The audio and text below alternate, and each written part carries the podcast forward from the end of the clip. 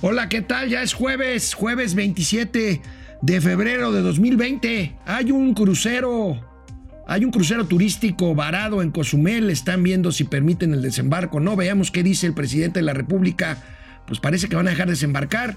No hay casos de coronavirus confirmados, pero hay un paciente con síntomas. En fin, les vamos a platicar, les vamos a platicar de esto y les vamos a platicar también de que el Banco de México redujo redujo su pronóstico, como aquí lo anticipamos, de crecimiento económico para 2020 en nuestro querido país de México. Véanos a las 4 de la tarde en el canal 76 de Easy y en Spotify, ahí estamos también Descargue y escúchenos, por favor, o véanos. Esto es Momento Financiero. El espacio en el que todos podemos hablar. Balanza comercial. Inflación. Evaluación. Tasas de interés. Momento Financiero. El análisis económico más claro. Objetivo y divertido de Internet. Sin tanto choro. Sí. Y como les gusta. Peladito y a la boca. ¡Órale!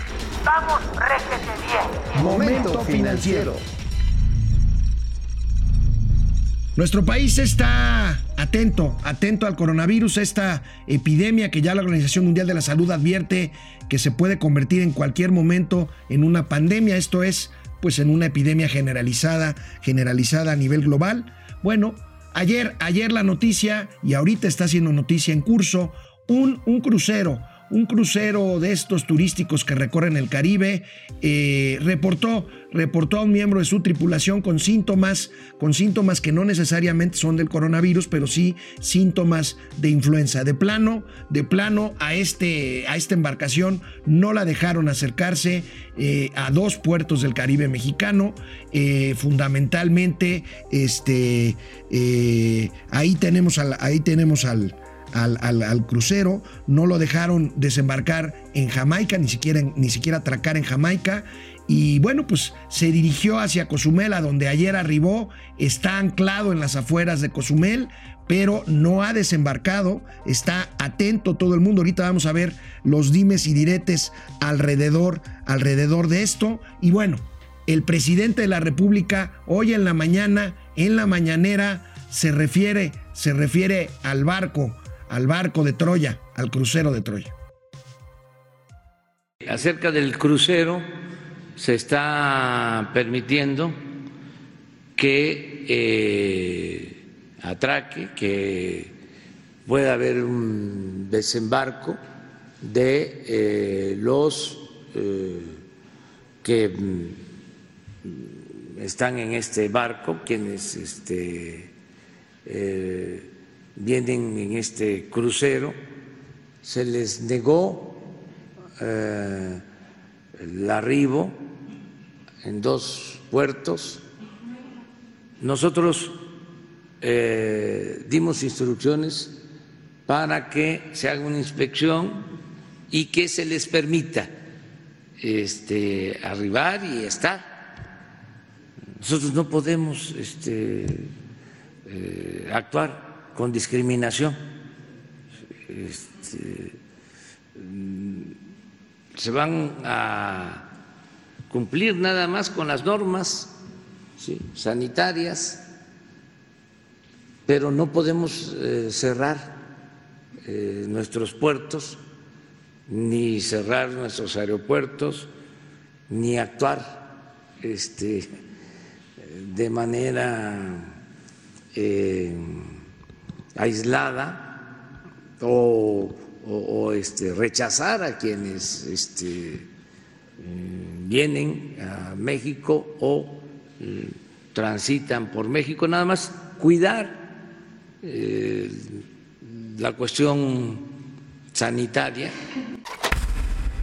¿No le informan al presidente que, que hay una alerta sanitaria? Que puede haber una alerta sanitaria en México. Esto no es cuestión de humanismo, o sea, perdónenme, pero si hay protocolos, hay un, hay un barco eh, afuera de, Yokohama, en Japón, varado desde hace ya casi un mes, con gente a bordo, confinada, en cuarentena por este tema. Son protocolos de, sanidad, no son cuestiones de, humanismo, pero bueno, el presidente no cree en estas cosas. Hace 10 años descalificó lo del H1N1 aquí en México, pero bueno, en el, volviendo al caso de Quintana Roo, el gobernador, el gobernador del estado de Quintana Roo, Carlos Joaquín, eh, puso un tuit esta mañana en donde todavía asegura que, bueno, que el, que el crucero ya, ya atracó eh, en el muelle Cozumel, pero que la capitanía del puerto autorizó solamente por condiciones de clima no hay autorización de desembarco.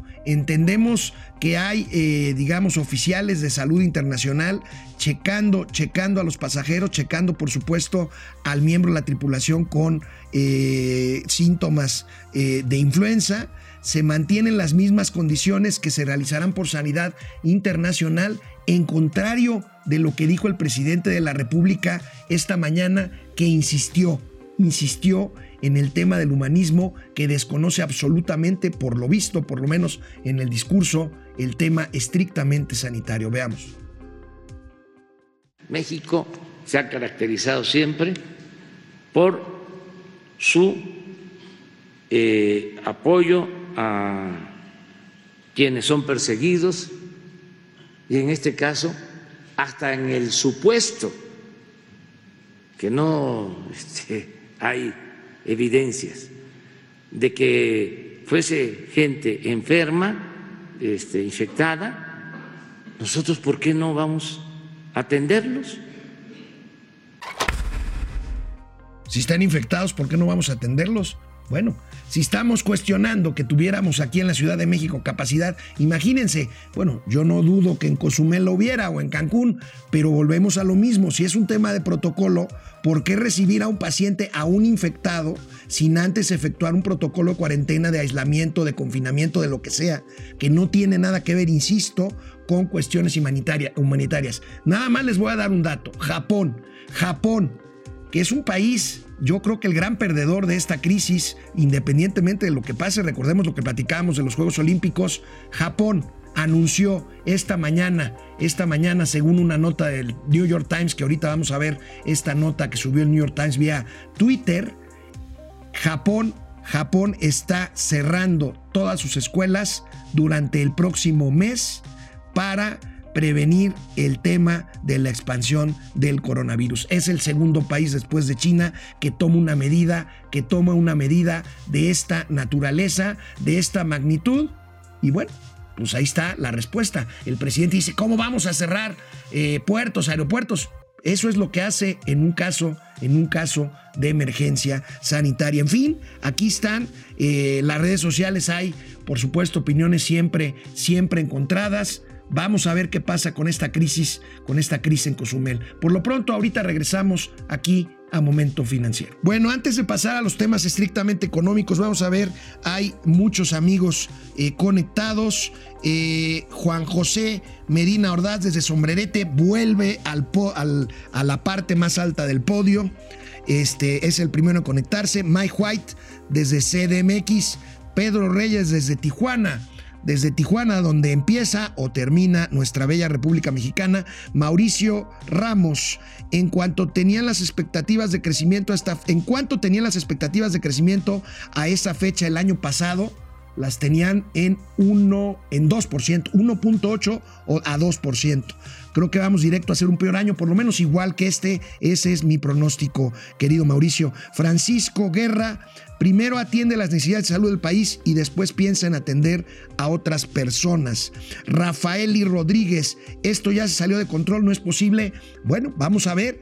Vamos a ver, hoy hay una conferencia de prensa en un rato más, a, media tarde, este, para eh, anunciar eh, cuál es la situación. Vamos a ver qué es lo que anuncian las autoridades sanitarias sobre el tema del coronavirus. Manuel Moreno Moreno, la culpa va a ser del PRIAN.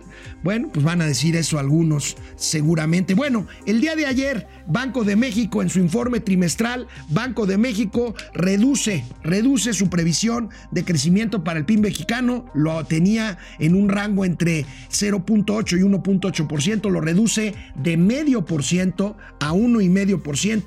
Como ya lo anticipábamos ayer aquí en Momento Financiero, veamos las principales portadas de los diarios especializados en México, por supuesto, El Economista y El Financiero. Ahí tenemos, ve Banjico crecimiento débil y leve alza en la inflación. También ya lo habíamos dicho aquí en Momento Financiero. Vamos a ver qué medidas toma el Banco de México. La inflación sigue en rango de meta, pero con un ligero incremento. Vamos a ver qué pasa. Ahí está el economista. Banjico reduce de 0.5 a 1 por 5 el pronóstico del PIB para para el 2020. Pero veamos unas tablas específicas, cómo estábamos en las, predicciones del Banco de México en sus reportes trimestrales anteriores. Aquí vemos, miren claramente, llevamos cuatro trimestres consecutivos en que el Banco de México baja su perspectiva. El año pasado, en el primer trimestre, empezó con un rango que llegaba hasta 2.7 y empezamos este año ahorita con el trimestre, el reporte del trimestre anterior, con esto que les estoy diciendo, pues esto da un promedio del 1%. Recuerden que aquí en Momento Financiero nuestro pronóstico es, si bien nos va, medio por ciento de crecimiento. Y bueno, veníamos desde el 3% que se preveía, como me preguntaban ahorita nuestros amigos del auditorio, hasta el 3% en el reporte trimestral correspondiente a julio-septiembre. En el pronóstico de creación de empleos, pues tampoco el panorama es muy halagüeño que digamos el Banco de México mantiene un pronóstico a la baja y mantiene un máximo de 540 mil puestos de trabajo que genere el IMSS, que se generen en el IMSS para 2020 y un mínimo de 440 mil. Recordemos que este país tiene una necesidad eh, de acuerdo a su crecimiento poblacional y a los jóvenes que van entrando a edad de trabajar, pues de más de un millón, un millón, por no decir casi un millón y medio de empleos. Bueno, pues ahí están, ahí está el panorama. Por primera vez, por primera vez, y bueno, aquí, aquí me voy a aventar una maroma invertida en holandés en posición C. Eh, ya se afecta como una afectación al crecimiento de México el coronavirus. Creo que es bueno que se haga porque sí va a ser un incidente, pero ¿qué creen? Nosotros hemos escrito aquí, yo escribí en mis espacios, que bueno, la 4T tendrá el, el pretexto perfecto para justificar que este año la economía mexicana no volverá no volverá a crecer. Y bueno, hablando de crecimiento, Alfonso Romo, Alfonso Romo, el jefe de la oficina de la presidencia de la República, que fue eh, recibió el encargo de una comisión para fomentar el crecimiento económico, ayer dijo lo obvio, es increíble, dijo lo obvio, dijo, es importante el crecimiento porque si no la 4T va a poner en riesgo sus objetivos económicos y sus objetivos de prosperidad. Bueno, si no lo hubiera dicho no nos hubiéramos dado cuenta. Es increíble. Ahí tenemos metas preciosas de la 4T solo con crecimiento. Si no nos lo dicen, no lo hubiéramos sabido, la verdad. Una declaración pues desafortunada por obvia, por obvia. Y bueno, en la presentación de la Agenda 2030 que se efectuó con la presencia del rector de la UNAM, Romo, Romo dijo, reiteró exactamente lo que el gobierno lo que el gobierno no ha hecho. Hace falta, hace falta confianza. Vamos a ver este discurso que ya suena muy repetitivo de lo que dijo Alfonso Romo ayer en la Agenda 2030.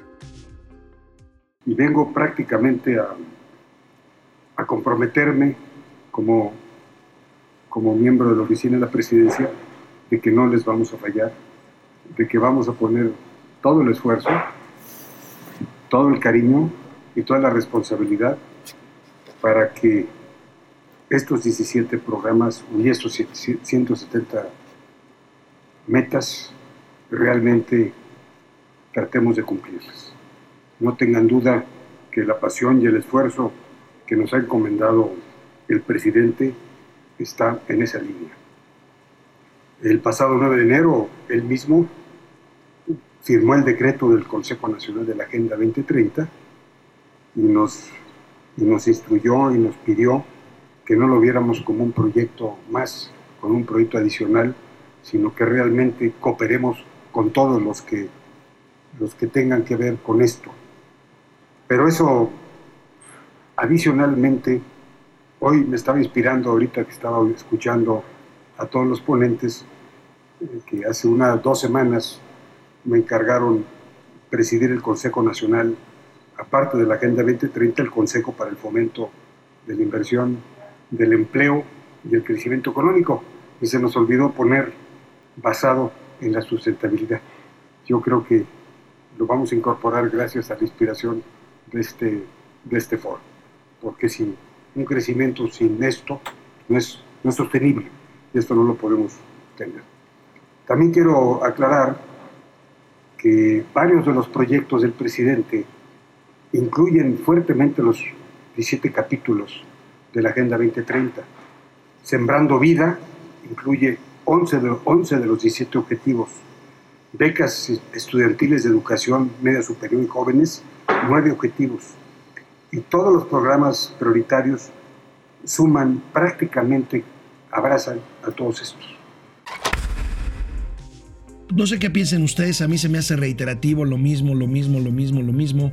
Parece que Romo leyó los mismos postulados que se ponen en las mañaneras todas las mañanas. Bueno, este... Eh, eh, Humberto regalado, no somos nada como humanos, somos humanos aterrados. Pues sí, eh, hay que tomar las cosas con calma, tampoco hay que entrar en pánico. Juan José Medina Ordaz, acá estamos a cero grados ¿Por qué no hablan de temas económicos referidos a la ganadería? Soy campesino. Lo vamos a hacer con mucho gusto. Sandy Ortiz, es una irresponsabilidad dejar desembarcar al crucero. En fin, bueno. Pues opiniones de todo tipo. Recuérdenos vernos en el canal 76 a las 4 de la tarde en Spotify. Regresamos. Hoy el periódico El Universal publica un estudio muy interesante, muy interesante de búsqueda de empleo por Internet. Resulta, resulta, amigos y amigas de Momento Financiero, que el 71% de las personas que buscan trabajo en Internet ya tienen, ya tienen, para empezar son jóvenes la mayoría, y ya tienen trabajo el 71%, pero buscan uno nuevo. La mitad de los internautas que buscan trabajo ganan en promedio menos de 15 mil pesos mensuales. Vemos esta gráfica, ahí tenemos eh, el 50% de internautas ganan menos de 15 mil pesos mensuales, solo 14% percibe más de 30 mil pesos al mes y de los encuestados 89%, 88% buscan una nueva oportunidad laboral. Bueno, los chavos ya buscan trabajo por internet, ya no es como en mis tiempos de andar con un periódico y con un plumón rojo marcando ahí eh, direcciones y tomando transporte público o en el mejor de los casos un automóvil propio para ir a buscar oportunidades de trabajo. Bueno, pues están saliendo muchas, muchas eh, encuestas de, de este tipo de este tipo. Por cierto, por cierto, hablando de Internet y de tecnologías de la información, recordemos que hace unos días reportábamos el hackeo en la Secretaría de Economía, no han reportado nada, los trámites siguen suspendidos, pero ayer circuló algunas quejas de que el portal del, buzón tributario del SAT no estaba funcionando.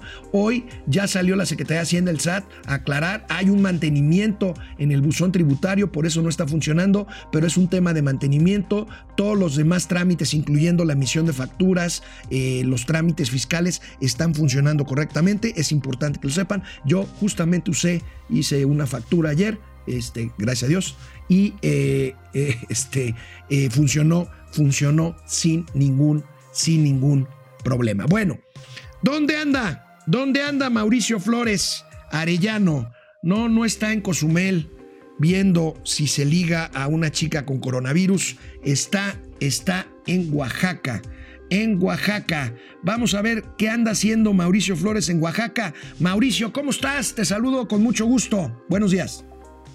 ¿Qué tal amigos de Momento Financiero? Mauricio Flores desde Ocotlán, Ocotlán, Oaxaca, en el restaurante Azucena.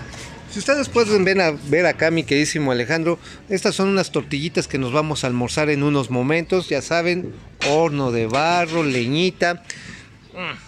Pero bueno, no solamente vengo a degustar la comida oaxaqueña que ya sabes, amigo, amigos, me fascina, me vuela, también el mezcal. Pero bueno, aquí en lo que venimos no solamente es a eso, vamos a hacer un recorrido de obra que les queremos compartir. Se trata de los tramos 1 y 2 de hacen falta para la carretera que va de Oaxaca a Huatulco. Realmente llega a un lugar que se llama Barranca Larga. Pero bueno, el asunto está en que esta carretera tiene más de 12 años que no se ha podido concluir. Realmente no solamente es la cuestión del dinero, que pues que ya ha faltado, pero se le ha metido. Simplemente en este momento hay inversiones cercanas a los 4 mil millones de pesos para culminar una obra que definitivamente puede cambiar la faz de Oaxaca. De esa manera, desde la capital de este estado hasta las playas hermosísimas de Huatulco serían dos horas. Hoy cuando te vas por las carreteras sinuosas, híjoles, yo ya me lo he echado. Son siete horas que, híjoles, llega uno con la panza revuelta porque es curva, curva, curva, curva. Y después de la curva, curva, curva, curva, curva y curva. Bueno, la cuestión está en que vamos con la empresa Coconal, que es uno de los contratistas que ganó los concursos que realizó Banobras. La SCT dio los derechos de vía, pero sí les podemos decir, mi estimado amigo, mis estimados amigos de Momento Financiero, que esta obra va a cambiar la faz de este lugar, de, estos, de estas comunidades. Esperemos que positivamente, porque las carreteras también sabemos llevan lo bueno, también traen lo malo, pero sobre todo, y eso siempre ha sucedido en la historia de la humanidad, abren las brechas hacia adelante. Eso es lo interesante y vamos a llegar a lugares donde pues las comunidades todavía están mucho mucho creando y van a tener mucho que decir. Al rato les mando otro video. Subiremos el video en un rato ya que Mauricio esté ahí en la propia carretera eh, que va de 1800 hasta 2500 metros eh, sobre el nivel del mar. Es un problema, es un problema muy antiguo, muy añejo el de la conectividad en Oaxaca. La verdad es que Huatulco es un polo de desarrollo eh, que hizo el gobierno, el Fonatur, hace ya pues ya muchos años, ya 30, 35 años, que tiene un problema de conectividad que solamente se puede llegar materialmente por aire de Oaxaca, aunque no son muchos los kilómetros, pues se llegan a ser 5 o hasta 6 horas. La verdad es que conectar a Oaxaca con Puerto Escondido y con Huatulco en menos de 3 horas sería verdaderamente, sería verdaderamente útil y benéfico para la economía, para la economía de Oaxaca. Recordemos que el estado de Oaxaca, parte de su orografía tan complicada, eh, pues es cruzado por la Sierra Madre del Sur. Este, pues es un país, es un estado pues completamente dividido, cientos de municipios, no estoy exagerando, cientos de municipios hacen muy complicado la gobernabilidad y también el transporte entre los pueblos de Oaxaca. Allá anda Mauricio Flores, allá no al ratito subiremos otro video sobre este tema de la conectividad, de la conectividad en Oaxaca. Y bueno, vamos, vamos con más eh, comentarios. Eh, ¿Qué tenemos por aquí? Eh, ya habíamos dicho, Sandy Ortiz, es una irresponsabilidad dejar desembarcar el crucero. Híjole, Sandy, pues sí. Este, sobre todo, yo creo que un protocolo correcto de sanidad. No sé cuánto tiempo debe de llevar, pero debería llevar lo suficiente para evitar el riesgo de que por lo menos por ahí entre el virus por Cozumel. Eh, yo creo que ya ayer el, ex rector de la UNAM y actual embajador de México en la, en la ONU, Juan Ramón de la Fuente, que es médico, decía que ya la discusión ya no es si el coronavirus va a llegar o no al, a México, sino cuándo cuándo va a llegar y dónde se va a manifestar la primera, la primera persona infectada, el, el famoso paciente cero a partir del cual se desarrollan los protocolos de eh, contención y aislamiento de ser el caso. Uriel CC, saludos desde CDMX, gracias Uriel. Xiomara Hernández, hagan entenderle a ese señor. Bueno, miren, insisto, este, el presidente siempre ve eh, moros con tranchete en este tipo de cosas. Este, habla de que no son cosas necesariamente ciertas. Híjole, el mundo, el mundo está preparado. Estados Unidos ha destinado miles de millones de dólares ya y ya tienen el vicepresidente Mike Pence al responsable de cualquier acción de Estados Unidos en contra del coronavirus. Depredador mercenario, a ver si ahora sí pasa mi comentario. Aquí está. Preguntar, con los números negativos de crecimiento, ¿habrá otros recortes en el gobierno federal para este año? No lo creo, recortes ya no. El presupuesto está bastante acotado. Lo que sí es que se va a acabar el fondo de, estabilización de ingresos petroleros para poder compensar la falta de ingresos, la falta de ingresos tributarios. Bueno, nos vemos mañana. Recuerden, de lunes a viernes, canal 76 de ICI a las 4 de la tarde, Spotify, Momento Financiero. Mañana viernes, aquí nos vemos. Vamos, réjete bien. Momento financiero.